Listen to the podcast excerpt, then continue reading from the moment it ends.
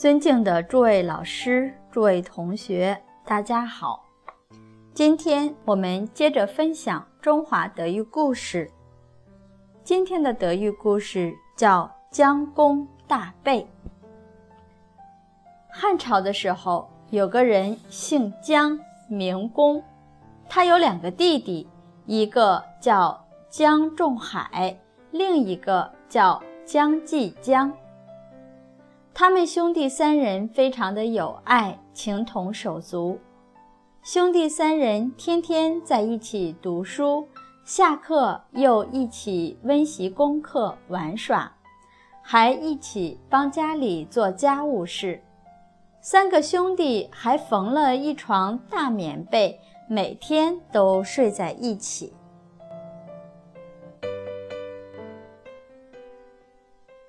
或许我们会觉得这种情形在幼年的时候才有可能发生，长大之后不可能，因为已经成家立业了。可是姜公三兄弟长大之后感情依旧非常的好，好到有时还三个人睡一块儿，这就真的非常难得。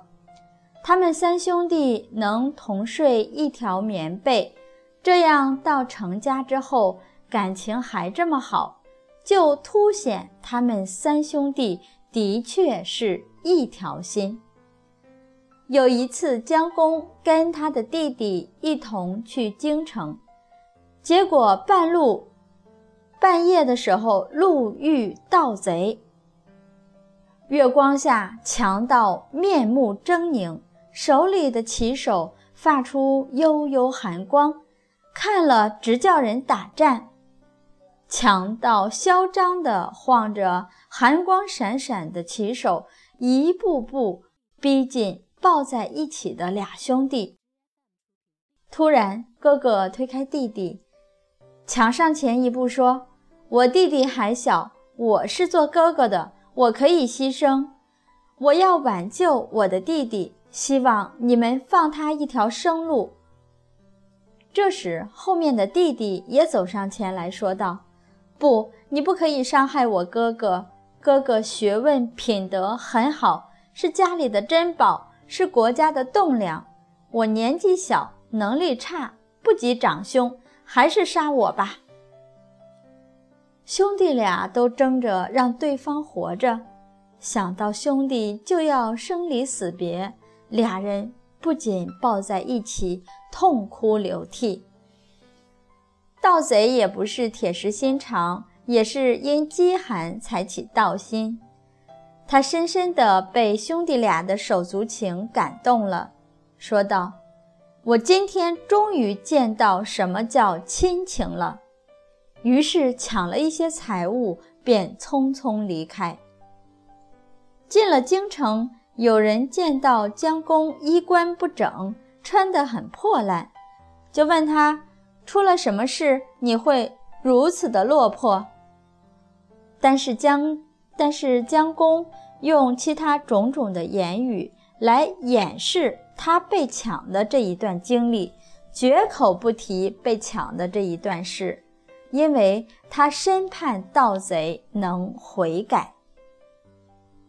后来事情辗转传到盗贼那里，他听到姜公被抢而不说，非常感激，悔恨交加，于是就跑去请求拜见姜公，亲自把所有抢来的衣物还给了姜公，并表明痛改之意。姜公可以说仁慈到极点，怎会不感化人？何况盗贼也是人啊！姜公他这样的仁慈，这样爱人之心，实在是难能可贵。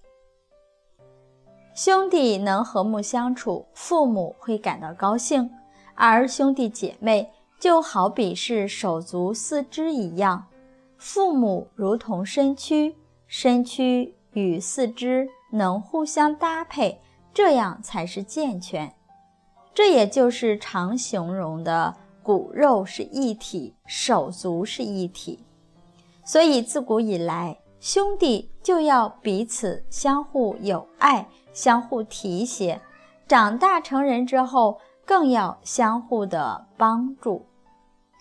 现今我们不用像他们三兄弟一样睡在一起，可是我们兄弟姐妹间也要相亲相爱，互相帮助。